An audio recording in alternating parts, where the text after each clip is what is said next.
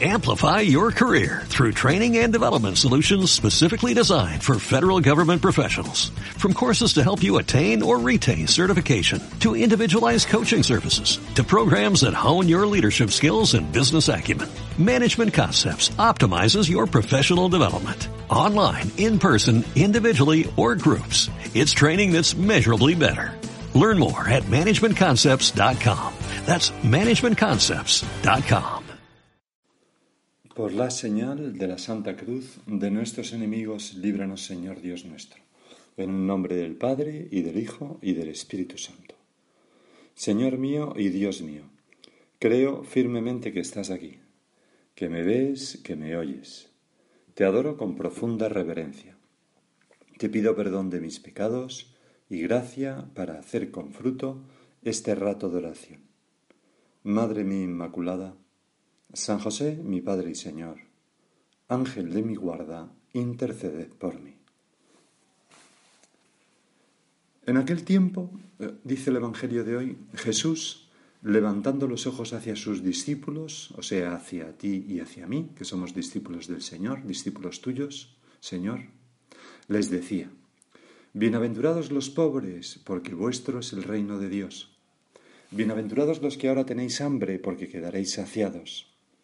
Bienaventurados los que ahora lloráis, porque reiréis. Bienaventurados vosotros cuando os odien los hombres y os excluyan y os insulten y proscriban vuestro nombre como infame por causa del Hijo del Hombre. Alegraos ese día y saltad de gozo, porque vuestra recompensa será grande en el cielo. Eso es lo que hacían vuestros padres con los profetas. Pero hay de vosotros, los ricos, porque ya habéis recibido vuestro consuelo. Ay de vosotros los que estáis saciados, porque tendréis hambre.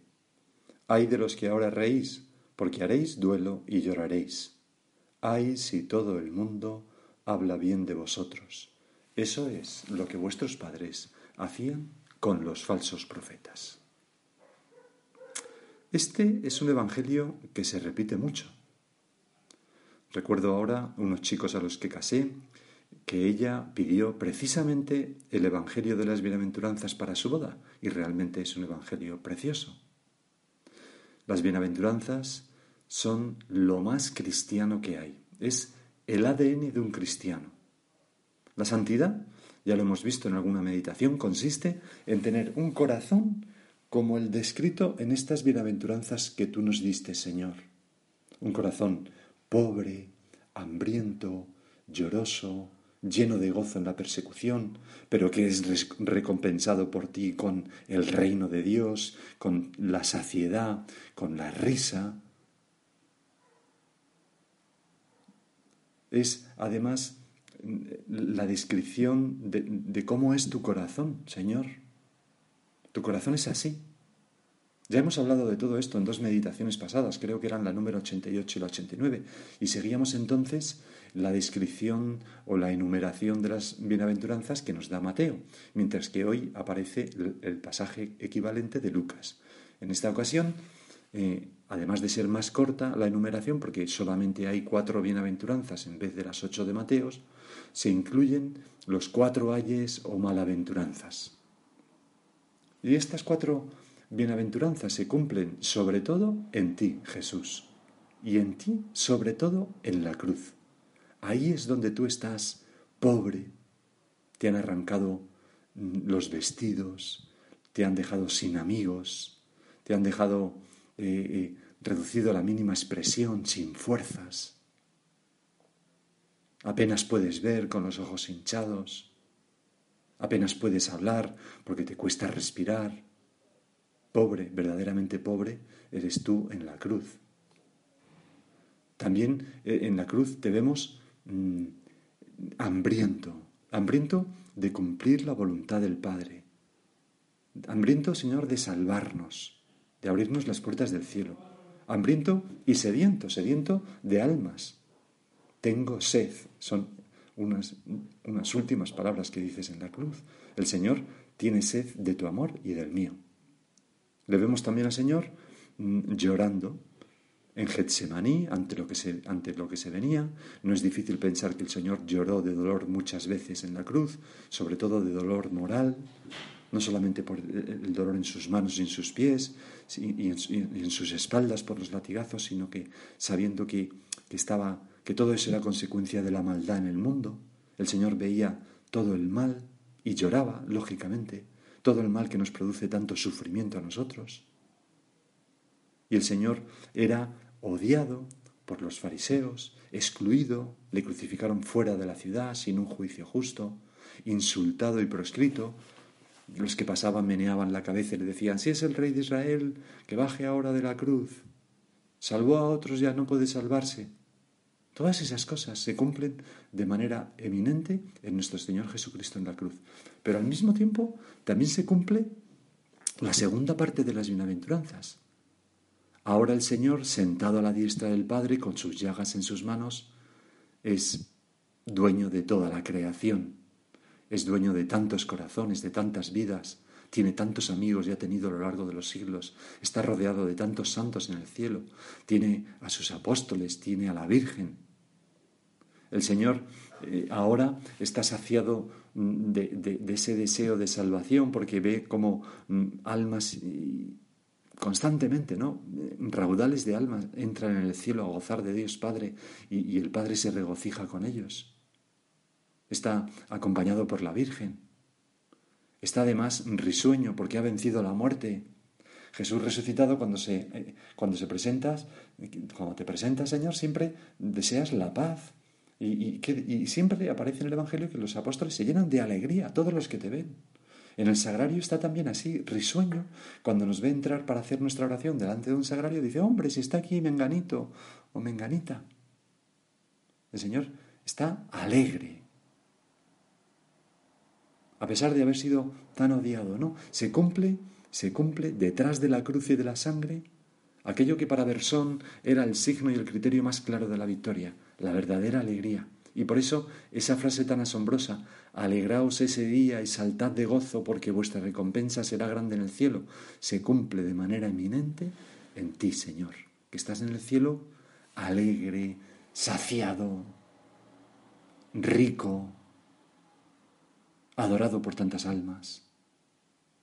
Es realmente algo misterioso lo de las bienaventuranzas, ¿no? Porque meten como transmutan todos los valores, ¿no? Me acuerdo que Nietzsche decía que no era un hombre sino dinamita porque iba a cambiar todo todos los valores de esta vida, ¿no? Pero realmente el que cambió los valores fue nuestro Señor Jesucristo. Nuestro Señor, aquello que nosotros juzgamos como, como terrible, nos lo dijo como, nos lo entregó de nuevo como fuente de bendición. Y por eso los santos pudieron escribir cosas tan asombrosas como lo que escribía San José María en el punto 194 de Camino. Yo te voy a decir cuáles son los tesoros del hombre en la tierra, para que no los desprecies ni desperdicies. Hambre, sed, calor, frío, dolor, deshonra, pobreza, soledad, traición, calumnia, cárcel. Parece que no es verdad, parece que no puede ser, pero es verdad y es así. Este punto de camino es como equivalente a las bienaventuranzas. Tan completo, naturalmente. Bueno, y luego lo específico de Lucas es que frente a las cuatro bienaventuranzas contrapone las cuatro malaventuranzas, si podemos llamarlas así, que son pues esto que dice, hay de vosotros los ricos, hay de vosotros los que estáis saciados, hay de los que ahora reís, hay si todo el mundo habla bien de vosotros. Es el peligro de estar lleno, satisfecho, sin necesidad de Dios, sin capacidad de compasión, sin cruz en nuestra vida, admirados de todos, rodeados de fama, con su consecuencia terrible, que es la falta de alegría. Es como una risa vacía, pero que no durará mucho. Eso es lo que nos dice el Señor. El peligro de que yo reciba, Señor, los bienes solo en esta vida, como Lázaro, y no males, que son bienes, porque son la cruz, tu santa cruz, la manera de bendecirte. Me acuerdo que me, siempre me ha impresionado mucho una cosa que dicen varios santos, ¿no? Entre ellos San José María, pero también algunos antes de él, que, que, la existencia de por qué a la gente, hay gente que parece que todo le va bien en esta vida y sin embargo tienen un corazón muy corrompido, muy corrupto y hacen mucho daño a los demás.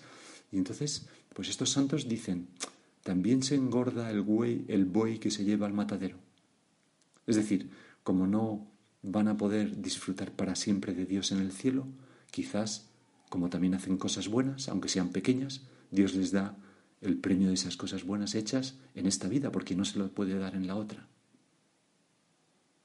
Es el peligro de recibir en esta vida solo bienes y no males, que son la cruz del Señor.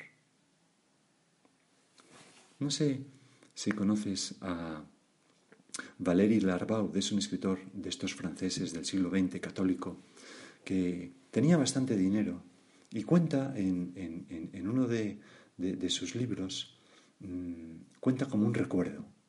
Lo voy a leer. Fue hace cinco años en Pisa, de camino en coche hacia Viareggio. Estaban pues haciendo un viaje por Italia. En una zapatería donde habíamos entrado para elegir playeras y sandalias. El calor era insoportable, era verano, y la vendedora, arrodillada delante de nosotros, parecía extenuada.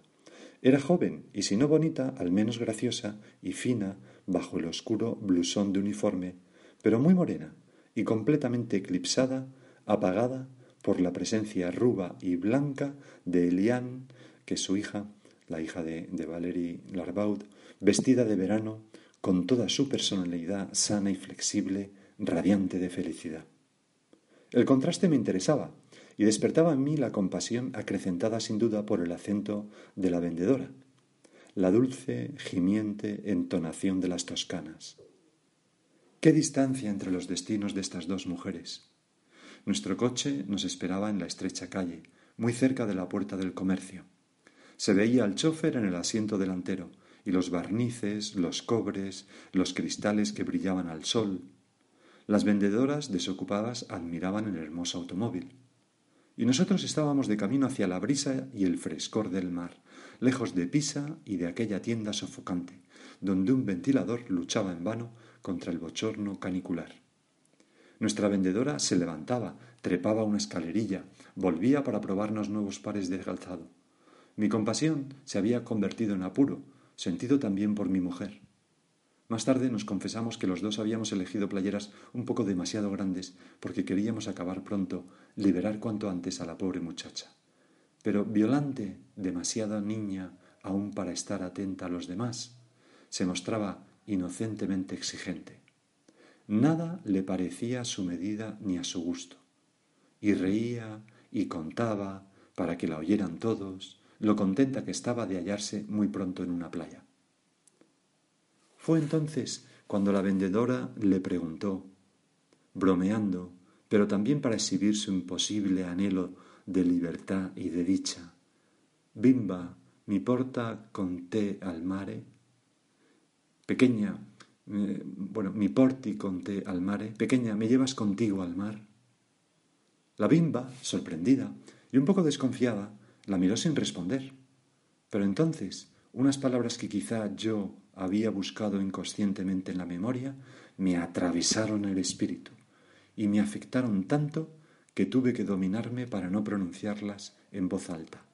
Estas, tú has recibido tus bienes en esta vida. Desde aquel día las he recordado con frecuencia, cuando disfrutaba de alguno de los placeres que sólo el tener dinero proporciona, y me dejaba arrastrar por el placer, y pienso en ellas. Tú has recibido tus bienes en esta vida cada vez que me oigo susurrar para mí solo, bimba, mi porti con te al mare. Son unas palabras muy sinceras y muy bonitas, ¿verdad? De, cómo el Señor reconvino interiormente a esta persona, ¿no? Bueno, hay de ti, hay de vosotros, ricos porque ya habéis recibido vuestro consuelo. Hay de vosotros los que estáis saciados porque tendréis hambre. Hay de los que ahora reís porque haréis duelo. Ay si todo el mundo habla bien de vosotros. Señor, si esto me pasa a mí, que yo sepa poner voluntariamente la Santa Cruz en mi vida, que yo sepa desprenderme de lo mío para compartirlo con los demás, que yo sepa compadecerme de la gente necesitada y llorar con ellos, que yo sepa estar hambriento de justicia y de prestar mi colaboración para ayudar a aquellos que están sufriendo, que yo sepa mm, pasar desapercibido y matar la vanidad en mí para no querer figurar ni caer en esos vicios tan terribles de la jactancia, la prepotencia o la arrogancia. Señor, que yo sepa, mm, a pesar de tener por fuera, ser pobre por dentro. A pesar de tener una vida satisfecha, llorar por dentro y anhelar por dentro. Que yo sepa, en medio de la fama, sentirme vergonzante y poca cosa delante de ti para los dones que he recibido. Que yo, Señor, pueda mm, hacer mías las bienaventuranzas y no las malaventuranzas. Qué importante en la vida. Y quisiera terminar ahora con unas palabras un poco largas, pero como las que he leído, ¿verdad? Pero de otro autor, José Luis Martín Descalzo, que escribió una vida de Cristo maravillosa que se llama Vida y Misterio de Jesús de Nazaret.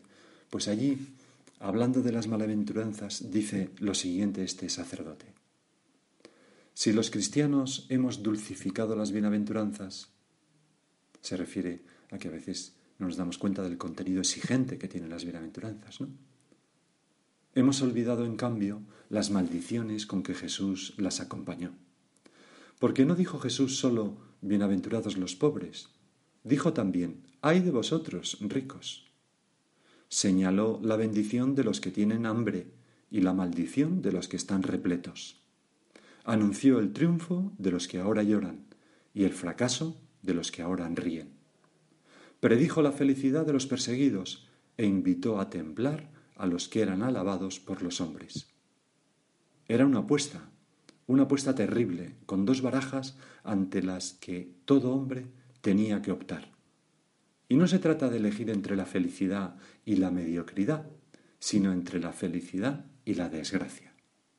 No hay término medio entre los pobres bienaventurados y los ricos malditos, ni entre los hambrientos y los repletos. Naturalmente, uno puede tener los medios necesarios para vivir y para vivir bien y hacer bien y, no ser un rico interiormente, ¿no? Ya se entiende esto. No estar repleto, no estar saciado, ¿no? Sigo leyendo. Las palabras de Lucas están ahí, secas, terribles. Hay de vosotros los ricos, porque habéis recibido vuestra consolación.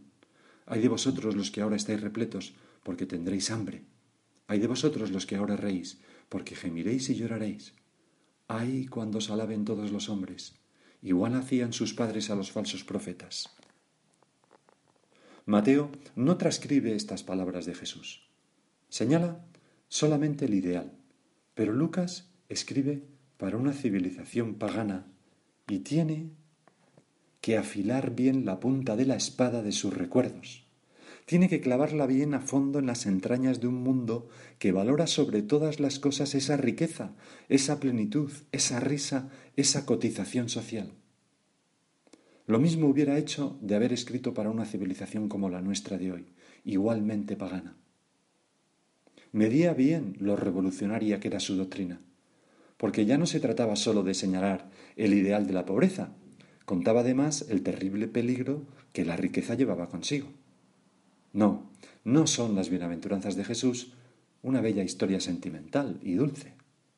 Son la tremenda apuesta del hombre entre dos abismos. Los pintores cristianos lo han entendido así en sus visiones del juicio final. No hay un mundo intermedio de malos poco malos y buenos poco buenos. La apuesta es radical y sin intermediarios. En rigor, hasta podríamos decir que para el cristiano no hay ni siquiera opción entre dos posibilidades, solo hay una. Parecerse a Jesús, el bienaventurado, ser perseguidos y morir como Él, y encontrar detrás de la sangre y el llanto la vida y la alegría. Señor, se nos hincha el corazón en deseos de vivir así. Se nos hincha el corazón en deseos de apretarnos junto a ti en la cruz, de desprendernos interiormente de todo, de, todo deseo de fama, de todo deseo de posición social, de todo deseo de dinero, de riquezas, y alegrarnos y saltar de gozo porque nuestra recompensa será grande en el cielo. Qué bonito vivir una vida bien pegado, codo a codo con el Señor, aunque estemos cargando la cruz. Vamos a pedírselo a nuestra Madre la Virgen. Sería también muy bonito pensar cómo las bienaventuranzas se cumplen a la perfección en la Virgen, pero mm, más que hacerlo, vamos a dejar ahora eh, este tiempo para que cada uno de nosotros en su oración hable con María y piense en esto. Amplify your career through training and development solutions specifically designed for federal government professionals. From courses to help you attain or retain certification, to individualized coaching services, to programs that hone your leadership skills and business acumen, Management Concepts optimizes your professional development. Online, in person, individually, or groups. It's training that's measurably better. Learn more at managementconcepts.com. That's managementconcepts.com.